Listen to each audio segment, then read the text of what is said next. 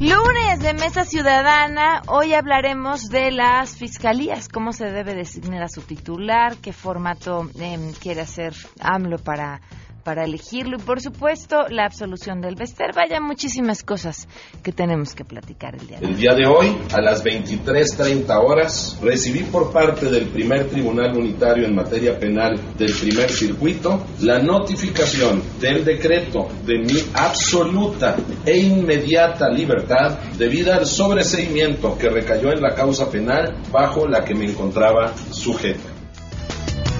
Está bien, porque el público lo pidió. Hoy sí les cantaré libre. Ah, ¿verdad? Claro que no. Tenemos buenas noticias y más. Quédense con nosotros, así arrancamos a todo terreno. MBS Radio presenta a Pamela Cerdeira en A Todo Terreno, donde la noticia eres tú.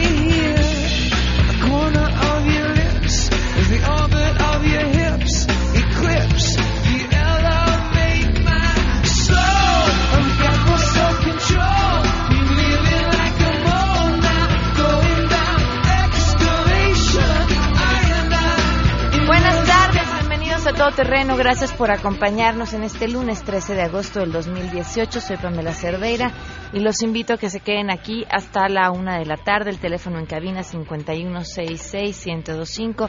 El número de WhatsApp 5533329585. En Twitter y en Facebook me encuentran como Pam Cerdeira. Estoy atenta a sus comentarios. La pregunta que les hacemos hoy, ay, ¿qué opinan de la campaña de esta marca de chocolates el fin de semana que fue acusada de clasista, racista y todo loísta que se les pueda ocurrir. Por cierto, eh, acaba la, la marca de emitir un comunicado que estoy buscando para poderles leer.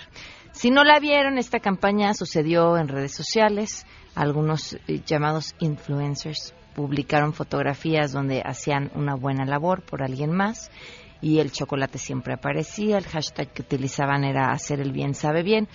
Y eh, pues no todas las fotografías eran atinadas, había unas que solamente involucraba a quien había cobrado por hacer la campaña, regalando libros, recogiendo basura, pagándole el parquímetro a un perfecto desconocido, pero otras de ellas involucraban a otras personas, a quienes, por supuesto, por ser parte de la campaña, pues recibieron chocolates. Ay, ahorita que encuentre el comunicado porque ya, le ya lo perdí, se los leo. Mientras tanto, esto nos contestaron ustedes. Queremos conocer tu opinión a todo terreno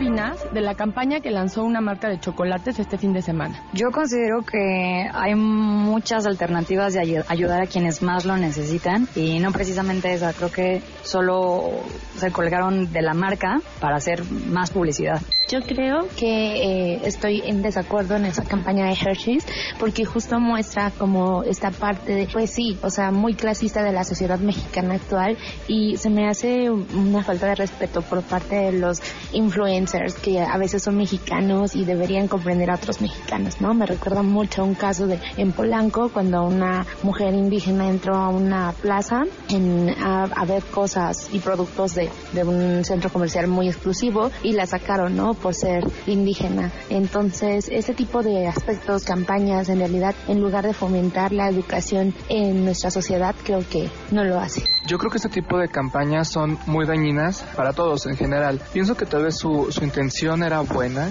pero estuvo muy mal ejecutada. Este, realmente están lucrando con la necesidad, están usando a, la necesidad, la pobreza o las diferencias sociales como un motor para sus productos, queriendo quedar bien ante el mundo cuando solo se hicieron daño a sí mismos a su marca y lograron que el mundo los criticara, solamente por tratar de vender un poco más usando la pobreza y la desigualdad como un motor.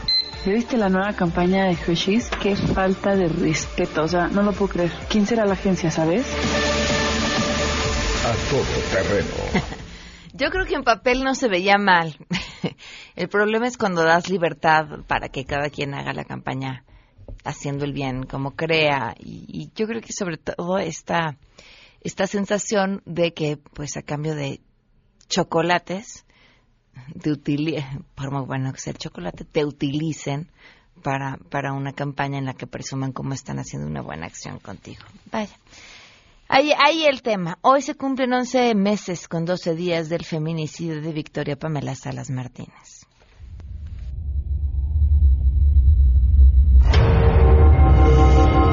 Como personas no sabemos a quién o cómo nos lo explican y nosotros caminamos de un lado hacia otro, no viendo a ver quién nos va a dar respuestas, quién nos va a dar respuestas. Victoria, pues nada.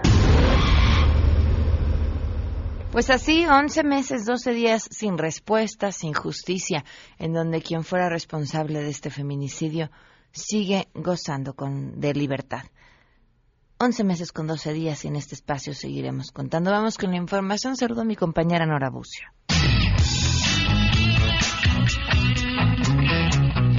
Pamela, te saludo con gusto y te comento que el canciller Luis Videgaray Caso se reunió la mañana de este lunes con Marcelo Ebrard, quien ha sido designado por el presidente electo Andrés Manuel López Obrador para ocupar este cargo y juntos han iniciado la coordinación de los trabajos de transición de la Secretaría de Relaciones Exteriores. El actual encargado de las relaciones diplomáticas internacionales, Videgaray Caso, aseguró que este proceso de transición se realizará de manera ordenada y eficiente por el bien del país. Cabe recordar que la Secretaría de Relaciones Exteriores trabaja ya de manera coordinada con el equipo de López Obrador al integrar a Jesús Saade en el equipo negociador del Tratado de Libre Comercio de América del Norte, informó Nora Bucio.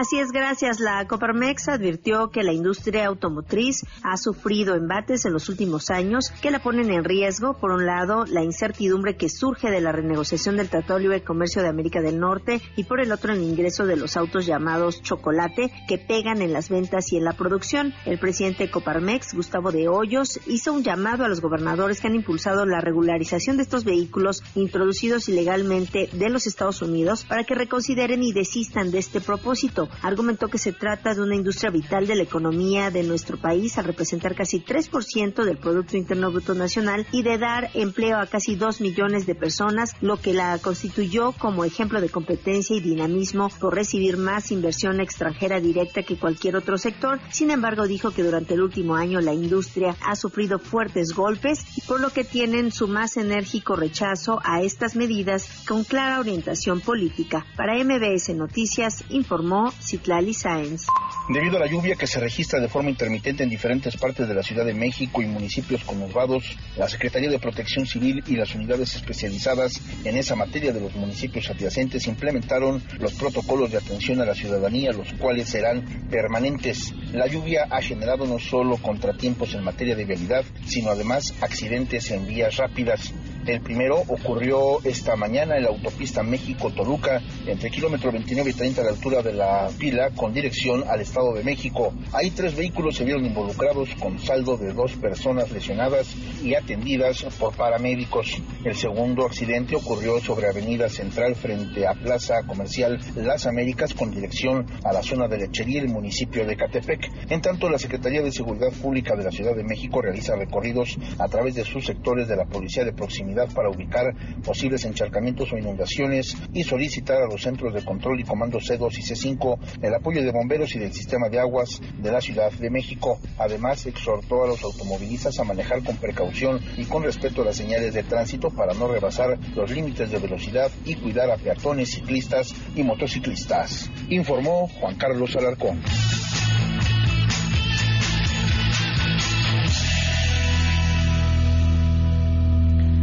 Y tenemos buenas noticias.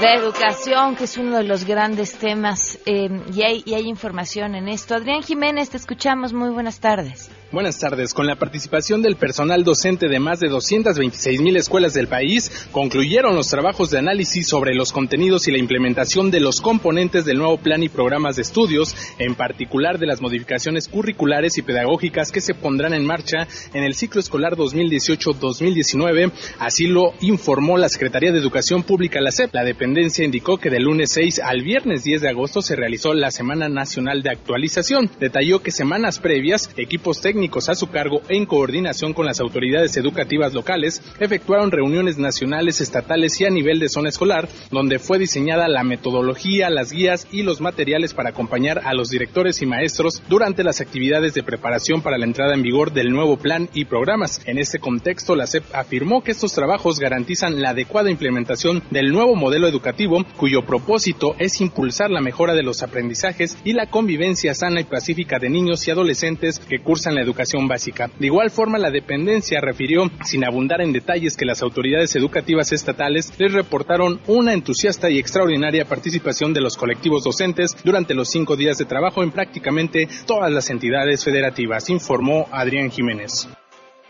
Gracias, Adrián. Muy buenos días.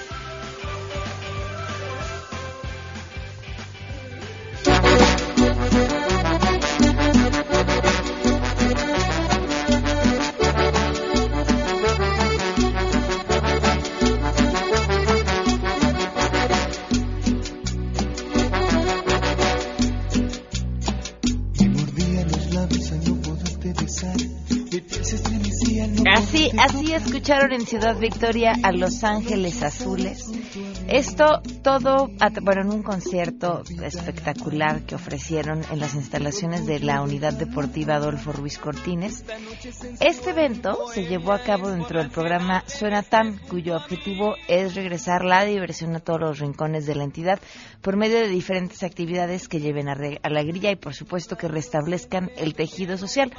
El propósito de estos conciertos, como este en el que estamos escuchando a Los Ángeles Azules, es llevar esparcimiento a las familias tamaulipecas, promover la música como parte del compromiso del gobierno del Estado de recuperar el tejido social mediante acciones que contribuyan a la convivencia social sana. De esta forma, la capital tamaulipeca volvió a ser escenario para presentar a los vitorenses a la agrupación los Ángeles Azules, este excelente grupo musical mexicano originario de Iztapalapa, una agrupación de cumbia sonidera inspirada en la cumbia colombiana, la cual fue fundada en 1976. El listón de tu pelo, 17 años, ¿cómo te voy a olvidar? Así es como Los Ángeles Azules pusieron a bailar a todos los que se dieron cita en este concierto, quienes presenciaron un gran espectáculo y corearon además otros éxitos de esta reconocida agrupación musical todo a través de la administración estatal que encabeza el gobernador Francisco García Cabeza de Vaca a través de la Secretaría de Bienestar Social. ¡Ay, qué buen concierto! Así comenzamos nosotros también este lunes. Vamos a una pausa y seguimos a todo terreno.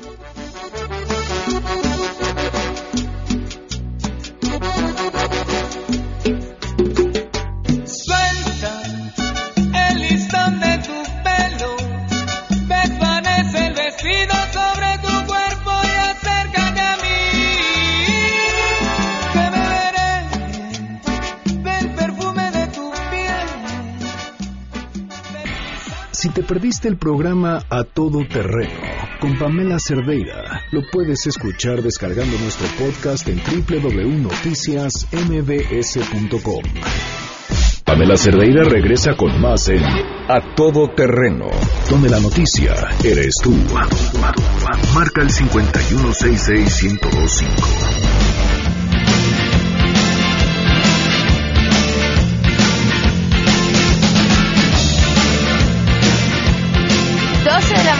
20 minutos, continuamos a todo terreno. Gracias por estar con nosotros. Les recuerdo cómo se pueden poner en contacto, porque además siempre que hay mesa tienen mucho que opinar.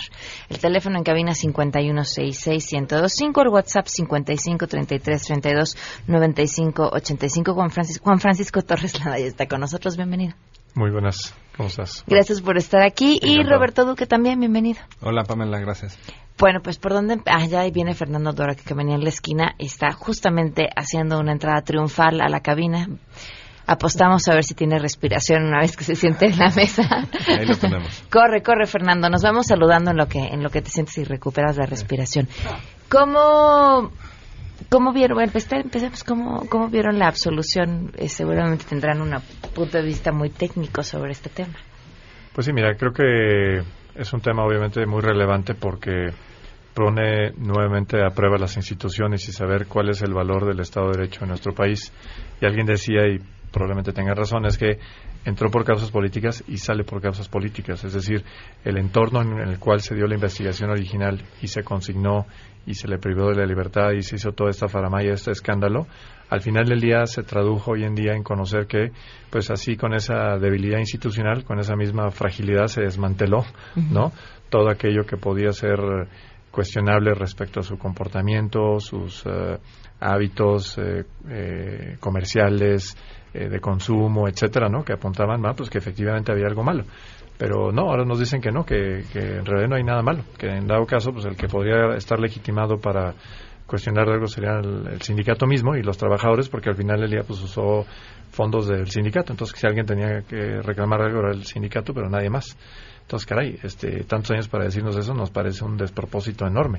Y nuevamente el saber que las instituciones están siendo utilizadas y manipuladas para conseguir objetivos que no son propios de una impartición de justicia en la cual las personas que cometen infracciones, que violentan la ley, se sepan que pueden tener consecuencias, sino que esto depende realmente del contentillo y de la fragilidad con la que se hacen estas investigaciones. Ahora sí, solo está legitimado el mismo sindicato para reclamar, porque finalmente el sindicato recibe, bueno, no sé, recibe dinero público o ya es dinero, o se toma en cuenta como si ya fuera dinero de los trabajadores y no. público y es por esto que pierde toda legitimidad. O sea, lo que maneja el sindicato no. Digo, eso nos puede llevar a, otro tema fundamental que es el hecho de que los sindicatos ni siquiera son objeto ni sujetos de impuesto. O sea, el impuesto de la renta los exenta por completo, lo cual los constituye, para efectos prácticos, en el negocio perfecto, igual que los partidos políticos, ¿no?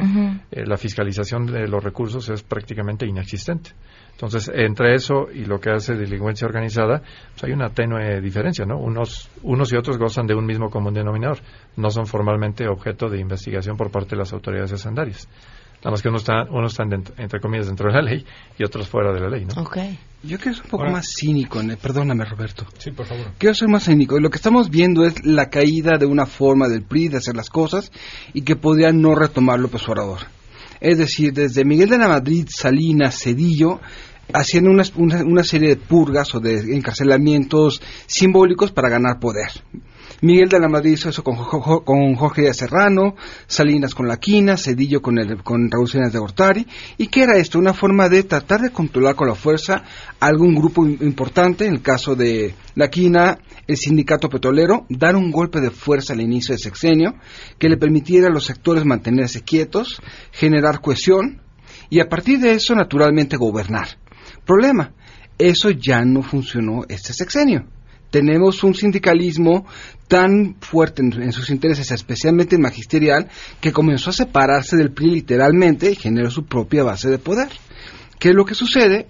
No hubo una cohesión total, no hubo una cohesión, centralizada, y obviamente acabaron operando la dirigencia de la CENTE, especialmente el grupo del Bacer Gordillo, a favor de López Obrador. Ahora, ¿van a darle ese poder a López Obrador como lo tenía el viejo PRI? Yo tengo muchas dudas. Ahora, eh, Pamela, si uno analiza la historia, eh, como dice eh, Fernando, creo que hay cosas que de verdad es inevitable, completamente inevitable la suspicacia. O sea, el Bester Gordillo era, en efecto, pues una lideresa sindical poderosísima, como sabemos, allegada al PRI, priista, pero luego rompe con el PRI hacia las elecciones de 2006, ¿no es así?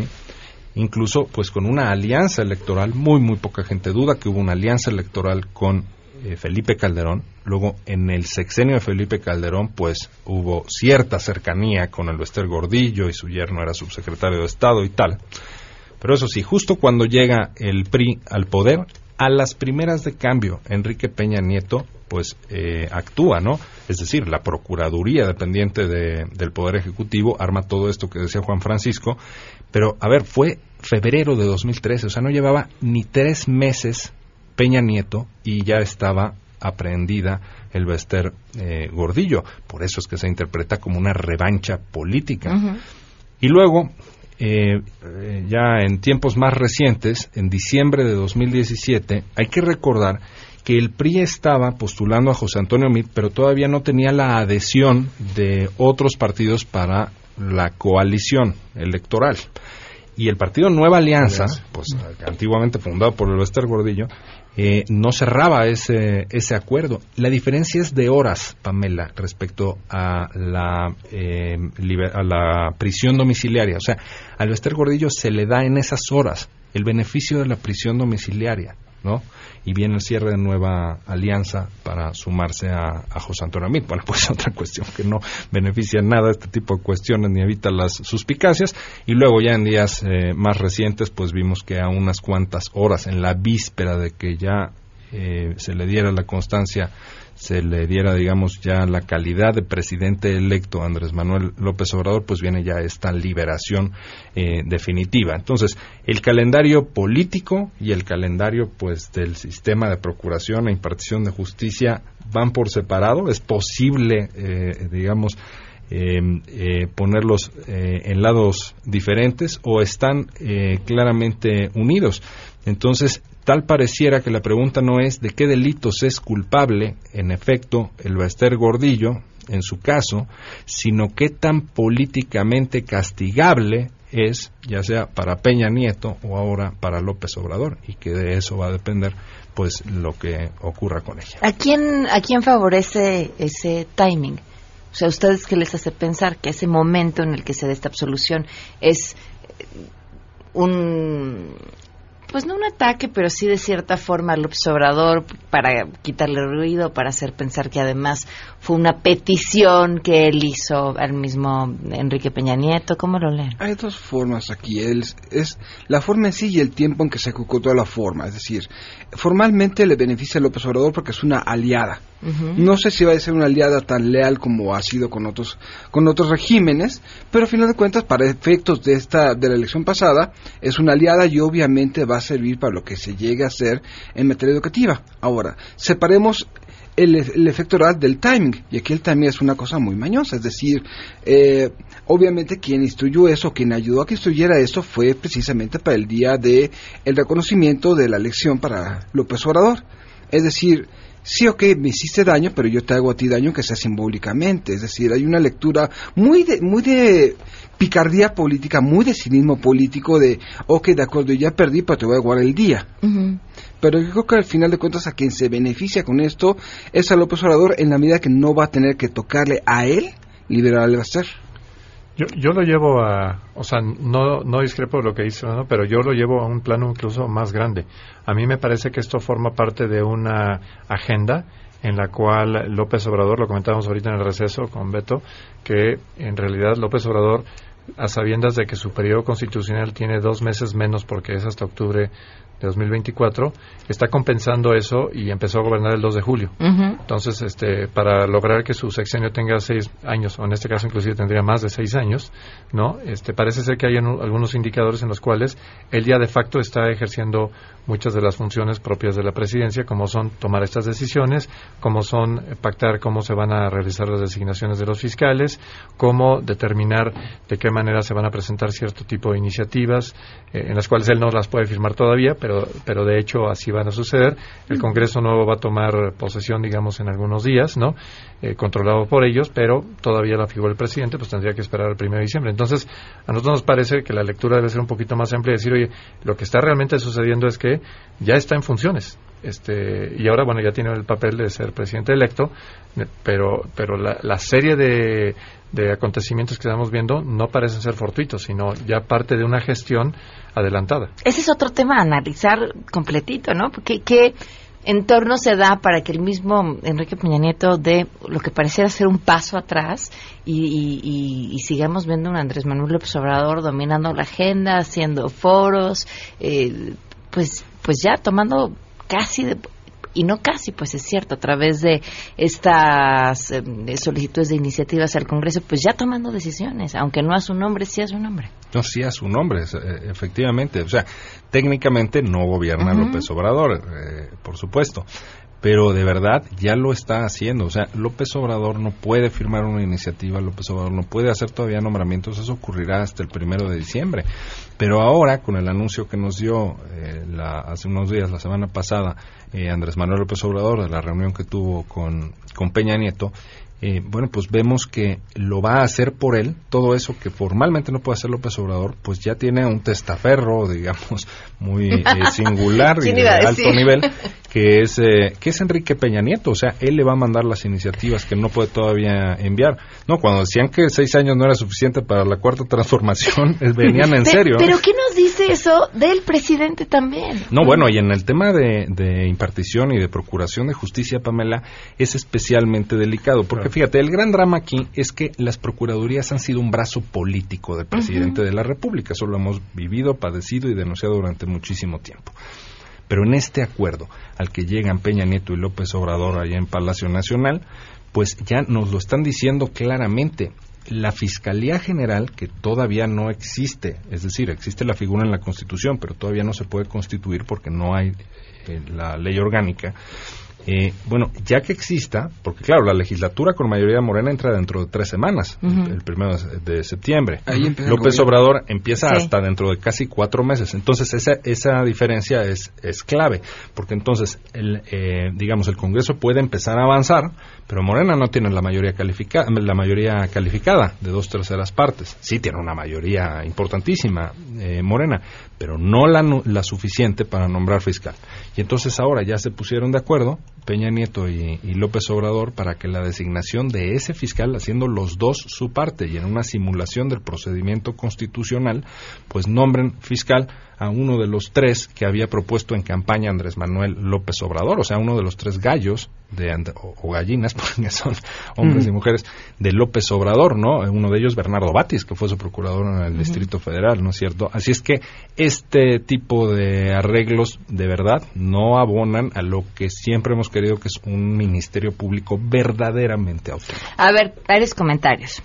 Rocío dice, ¿por qué especulan? No tiene nada que ver Andrés Manuel López Obrador con la maestra Lester.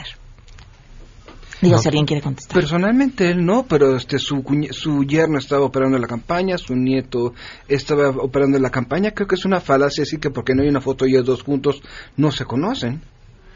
yo, creo que ha habido una operación, digamos, solidaria o por lo menos no en rebelión contra lo que está ahí de por medio y claramente una de las consignas principales en la campaña tiene que ver con la reforma educativa, con todo lo que tenga que ver con el sindicato y la coordinadora y parece que ahí hay un enjuague importante de efectivamente cómo se va a hacer. Ya dijo inclusive que le va a echar abajo, este, lo cual seguramente es algo en lo cual va a tener que interactuar en forma muy cercana. Me regreso un poquito a la, pregunta anterior. La verdad es que las lecturas no, no admiten muchas opciones. El tamaño del miedo que debe tener eh, Peña Nieto de lo que puede ser una investigación profunda de lo que ha pasado en este sexenio, da para entender que justamente le conviene, y seguramente lo está haciendo, ser una eh, pues una persona sumamente flexible y de una enorme cooperación para tratar de disuadir que esa sea una de las agendas del próximo gobierno. Efectivamente voltear la mirada hacia atrás y decir tenemos que revisar dónde se fue tanto dinero que no es poca cosa estamos hablando de miles de millones de pesos en ramo 23 en Obedrecht en este Casas Blancas etcétera en muchas investigaciones que claramente eh, están están de por medio yo no veo muchas lecturas adicionales más que esa, de que el tamaño del miedo da para justamente ser eh, una persona que genere gran cooperación en, eh, en, ánimo de generar una serie de corresponsabilidad o una solidaridad, en decir, oye, acuérdate que yo, yo, me porté bien, yo hice las cosas bien contigo, no, no, no, no jodas, no me vengas ahora a investigar demasiado, ¿no? Ciudadanamente yo te puedo decir, eso a mí me repugna. Claro. Eso me repugna hasta la médula ósea, porque si efectivamente una de las columnas vertebrales de la elección y el mandato del electorado fue necesitamos cambiar eh, en que hay una lucha eh, frontal contra la corrupción y la impunidad, ese pacto no puede sobrevivir y no podría ser eh, una arista, digamos, de del nuevo gobierno. Ahora, hay que recordar que cuando se le preguntó a López Obrador que si la maestra Lester Gordillo era corrupta o no era corrupta, y lo hicieron justo en este escenario, pues de la aparente cercanía o suavidad que había tenido López Obrador, digámoslo así, con ella, él respondió categóricamente, sí, sí es corrupta, ¿no? En uno de los debates y entonces ya ahí, digamos, murió por decirlo de esta manera, ese, ese tema.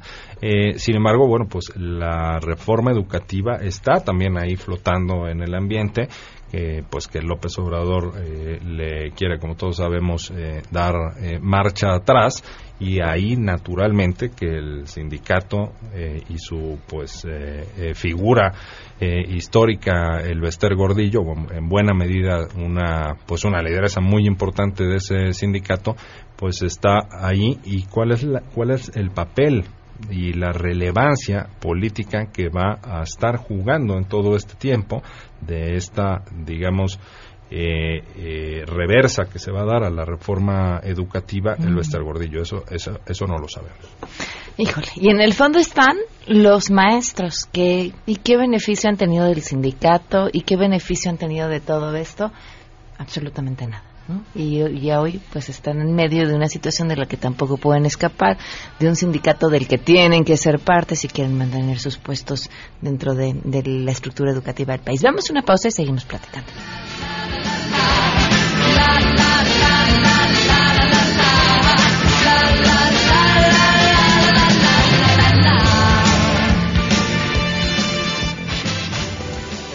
Conocer tus historias. Comunícate al 5166-1025. Pamela Cerdeira. A todo terreno. Donde la noticia eres tú.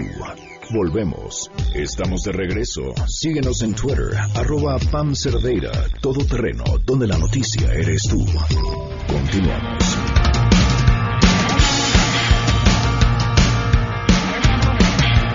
Continuamos a todo terreno en la Mesa Ciudadana. Muchísimas gracias por los mensajes. Dicen aquí, desgraciadamente el Bester estuvo en la cárcel por un invento mal hecho de Enrique Peña Nieto y Murillo Karam. Qué vergüenza que un pillo le gane a un aparato de gobierno federal.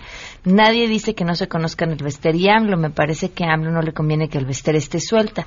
Va a tomar a sus agremiados y los va a usar para chantajear a Andrés Manuel López Obrador. Muchísimas gracias eh, por sus mensajes y sus comentarios sobre esto. ¿Seguimos con el Bester o nos vamos a las fiscalías. Creo que hay que hablar de las fiscalías, que es un tema relevante, digo. Porque está conectado. Exacto, habrá una concatenación, pero... Al final de cuentas. No, hay que hablar de las fiscalías y, y de cómo, como decía Beto, hay un procedimiento que constitucionalmente señala de qué forma se puede o se debe elegir este eh, funcionario, que es particularmente importante porque justamente sería la primera vez que nominalmente hablando no sea una figura que sea ni política ni operativamente dependiente de la presidencia. Pero lo malo es que lo que estamos viendo ahorita frente a nosotros parece quebrantar ese propósito de que no hubiera esa afiliación y de que no hubiera esa cercanía o esa dependencia, para que justamente como sucede en los países realmente democráticos, la, la calidad de investigación, los delitos que se persiguen, la forma en que se llevan a cabo estas carpetas, etcétera, esté sustentado en un ánimo de impartir justicia y no en un ánimo de decir, oye, esta fue la línea que me dieron o estos son los casos que me dijeron son los prioritarios para eh, esta circunstancia. Entonces, el hecho de que haya un acuerdo entre presidente saliente y presidente entrante de que puedan manipular o controlar a sus fuerzas en el Senado a partir del primero de septiembre, pues pareciera ser entonces que todo este el esquema que daba independencia ahora lo que genera es un control directo y que puede resultar justamente en que el nuevo fiscal sea nada más y nada menos que Bernardo Batis, que fue el procurador durante los seis años que eh, estuvo Andrés Manuel al frente de la Ciudad de México. Entonces, caray, uno diría, caray, dos más dos y son cuatro, ¿no? O sea, no creo que sea muy independiente si hay ese nivel de cercanía y todo se hace para que él sea finalmente el que, el que se elige. Entonces, caray, tendríamos que tener mucho cuidado en, que efectivamente en ese terreno y en otros no podamos sino hacer que la apuesta de fondo del país tiene que ser a las instituciones y a la fortaleza institucional y no a las personas. Eh, esta lógica de que yo soy bueno, yo soy infalible y con que a mí me dejen yo no los voy a fallar eh, es perversa porque uno no hay un antecedente histórico en ningún lugar del mundo donde esto sea real sino que la fortaleza que da al, al, final del día el que los países sean realmente justos y democráticos se sustenta en tener instituciones fuertes no en caracteres dominantes entonces eh, insisto, para mí sería muy, muy delicado que diéramos pauta libre a que efectivamente llegara Bernardo Batis. Y no, no tengo nada en contra de él, pero el mecanismo que se siga no es lo que la Constitución señala y no es lo que en el caso se nos vendió como una fiscalía realmente autónoma. Yo no la vería autónoma bajo estos parámetros. Sí, porque además, eh, a ver, uno puede decir, el pacto de Peña Nieto con López Obrador para el tema de la fiscalía y quién va a ser titular de la fiscalía puede ser muy bueno en términos de colaboración y de que la transición sea muy eh, eh, positiva y tal. Sin embargo, lo que dice Juan Francisco es, es muy preciso, porque la legislación mexicana, bueno, concretamente el artículo 102 de la Constitución, establece un procedimiento. O sea, el Senado de la República tiene que hacer una lista de 10 nombres de personas que considere idóneas. Bueno, el Senado de la República, poder legislativo, ¿no? En la teoría estamos hablando del tema de división de poderes. Y esas 10 personas que normalmente, Pamela, pues se eligen con todo un procedimiento en donde hay valoraciones curriculares de requisitos constitucionales, a veces les llama comparecer, en fin, o sea, evalúan eh, capacidades técnicas, o al menos así deberían de hacerlo, pero sí suelen hacerlo en órganos autónomos. Y esos 10 los manda el Senado de la República a la presidencia, y la presidencia elige a tres digámoslo de esta manera, reduce la lista de 10 a 3, luego eh, devuelve pues ya la terna al Senado y el Senado decide quién de esos tres. Pero aquí desde el principio ya son, desde ahora mismo todavía ni arranca la legislatura, ya sabemos quiénes son esos tres porque son los tres eh, aspirantes o las tres propuestas de López Obrador para la Fiscalía, encabezadas en efecto por Bernardo Batis, quien fue su antiguo procurador. Entonces, eh, están simulando, están haciéndole o estarán haciéndole como que son 10. Entonces el Senado, tanto Morena como, como el PRI, porque ya se prestó a eso Peña Nieto, eh, van a decir, sí, aquí están los 10. Obviamente van a incluir a los tres gallos de López Obrador, ¿no? En, en, los 10. Son tres desde el principio. Ahí es en donde hay un fraude a la ley. Y luego le llegarán eh, pues los 10 a Peña Nieto, pero pues ya sabemos que los tres, eso va a ser pues puro de mero trámite, porque pues ya sabemos que los tres los va a mandar al Senado. En fin, entonces va a acabar recayendo en una persona que por eso existen los cuestionamientos tan severos, ¿no? O sea, se decía que se decía que Raúl Cervantes iba a ser el fiscal carnal del PRI. Ah, bueno, pues ahora ya ya en este momento por este tipo de cuestiones están cuestionados los tres, eh, estas tres personas como posibles fiscales carnales de Andrés Manuel López Obrador. En fin, lo que necesitamos es, en efecto, autonomía real del Ministerio Público, o sea que este paso de PGR a Fiscalía General no sea cosmético, no sea un cambio de nombre, sea realmente un salto cualitativo para tener eh, una función de persecución y de investigación de los delitos ajena a intereses y caprichos políticos. Yo soy un gran un gran eh, creyente en el realismo político hasta el cinismo. Es decir, para mí todo este debate de la terna ya estaba amarrada desde el principio y estaría amarrada con la, con la mayoría legislativa que tenemos. Para mí el tema central, y no sé tanto de este tema como Juan Francisco, como Roberto, y es una pregunta a los dos, es, sabiendo que están las cosas que pueden estar mal, ¿qué temas concisos de la ley, de, los proyectos de ley orgánica se sentarían ustedes como activistas? Y, y, elijan cuatro.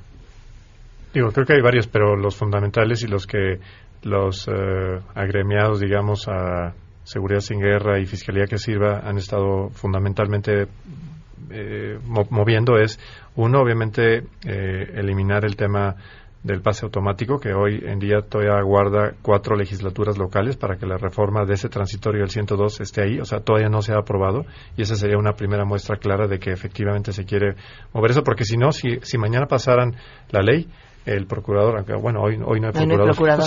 el tenemos, no existe. Tenemos ese tema, ¿no? Pero habría que completar eso. Segundo, es más, te voy a decir, la, parte más importante, completar eso. La ley orgánica, para nosotros, lo más importante es que tiene que ser una fiscalía que nazca proba, que nazca eh, autónoma. Y para ello, debería de coexistir una fiscalía por un lado y la procuraduría por el otro, porque si lo que queremos es cambiarle la fachada a la procuraduría, este gran error vamos a cometer. Es, eso no va a funcionar. Ese es un entuerto, un Frankenstein que simplemente va a generar un cambio en apariencias, pero una inercia operativa que no nos va a generar la certidumbre y la expectativa de resultados que hemos venido luchando por tantos años. Y otra cosa, eh, luego se lo está proponiendo también otra fiscalía, la fiscalía electoral, es decir, está pensándola como en discurso, no, no conozco el tecnicismo, como sujeta a la fiscalía general. ¿Requerirías otra serie de reformas constitucionales?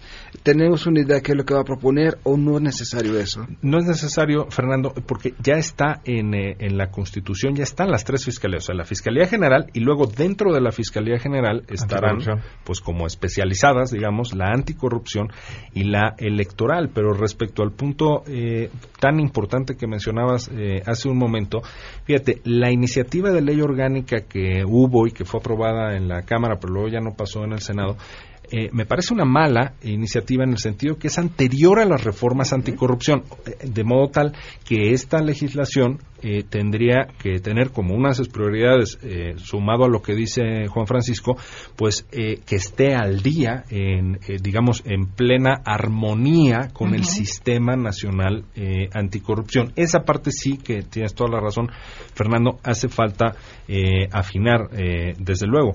Pero claro, la, em, el hecho de que se requieran dos terceras partes para nombrar al fiscal general, son dos terceras partes que no tiene Morena ni siquiera con sus aliados por sí sola. Por eso necesitaba el PRI, por eso el pacto este con, con eh, Peña Nieto, para hacer ese eh, nombramiento del fiscal general. Sí es una garantía muy importante que sea alguien reconocido, o sea, quien vaya a ser fiscal que sea muy reconocida o reconocido pues por la neutralidad que tendrá respecto de las fuerzas políticas, los partidos, respecto del presidente de la República, pues por eso es autónomo, ¿no?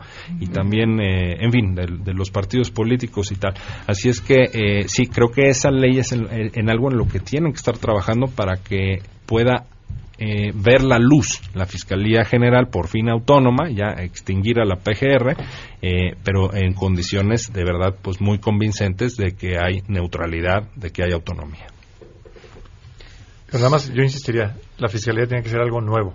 Si nada más lo que queremos es cambiar la fachada a la PGR, desde ahorita vaticinamos que eso no va a funcionar. Aún y cuando tuvieras un fiscal autónomo, no puedes operar con una institución y un armatoste que está acostumbrado a operar en una forma totalmente anacrónica con lo que la nueva ley orgánica estaría estableciendo. Ahora, el equipo de Andrés Manuel López Obrador inició la semana pasada estos mesas eh, de acuerdos con las organizaciones de la sociedad civil para trabajar. Quedaron primero sobre el tema de la ley y lo que a la ley le hace falta. ¿Eso cómo lo ven?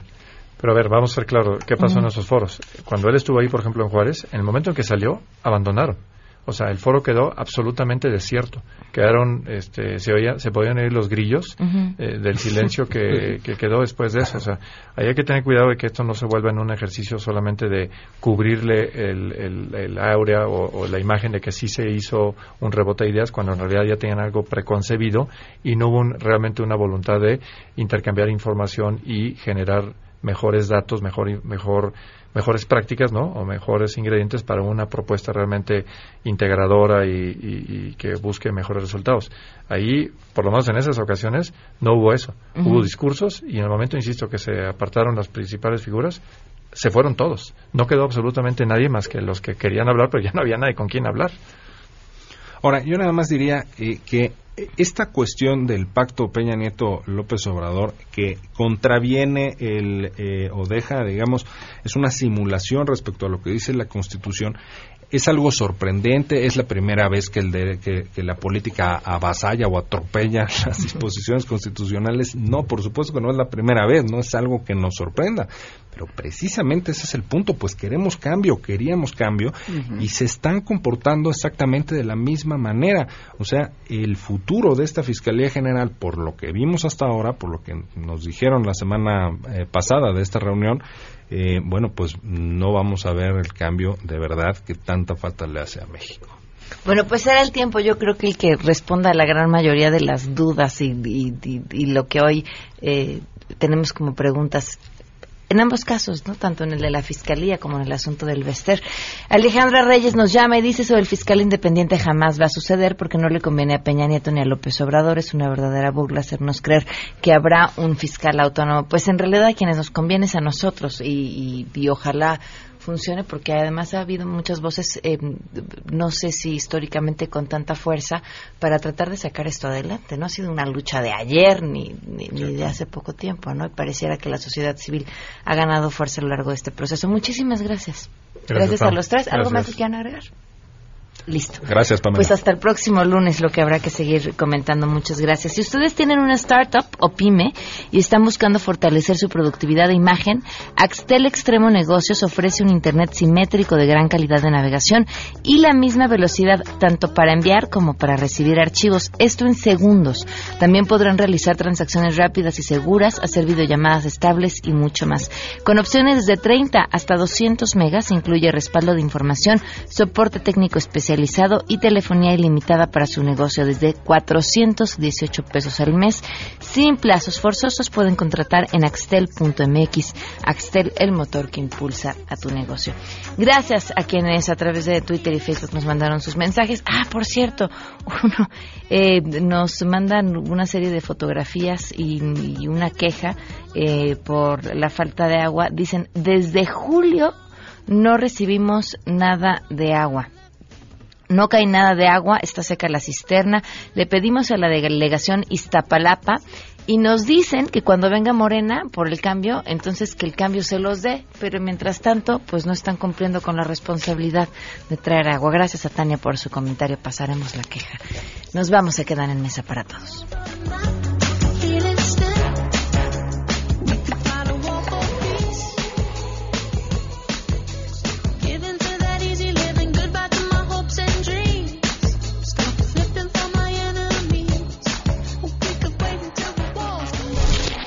MBS Radio presentó a Pamela Cerdeira en A Todo Terreno. Te esperamos en la siguiente emisión, A Todo Terreno, donde la noticia eres tú. MBS Radio, en entretenimiento, estamos contigo.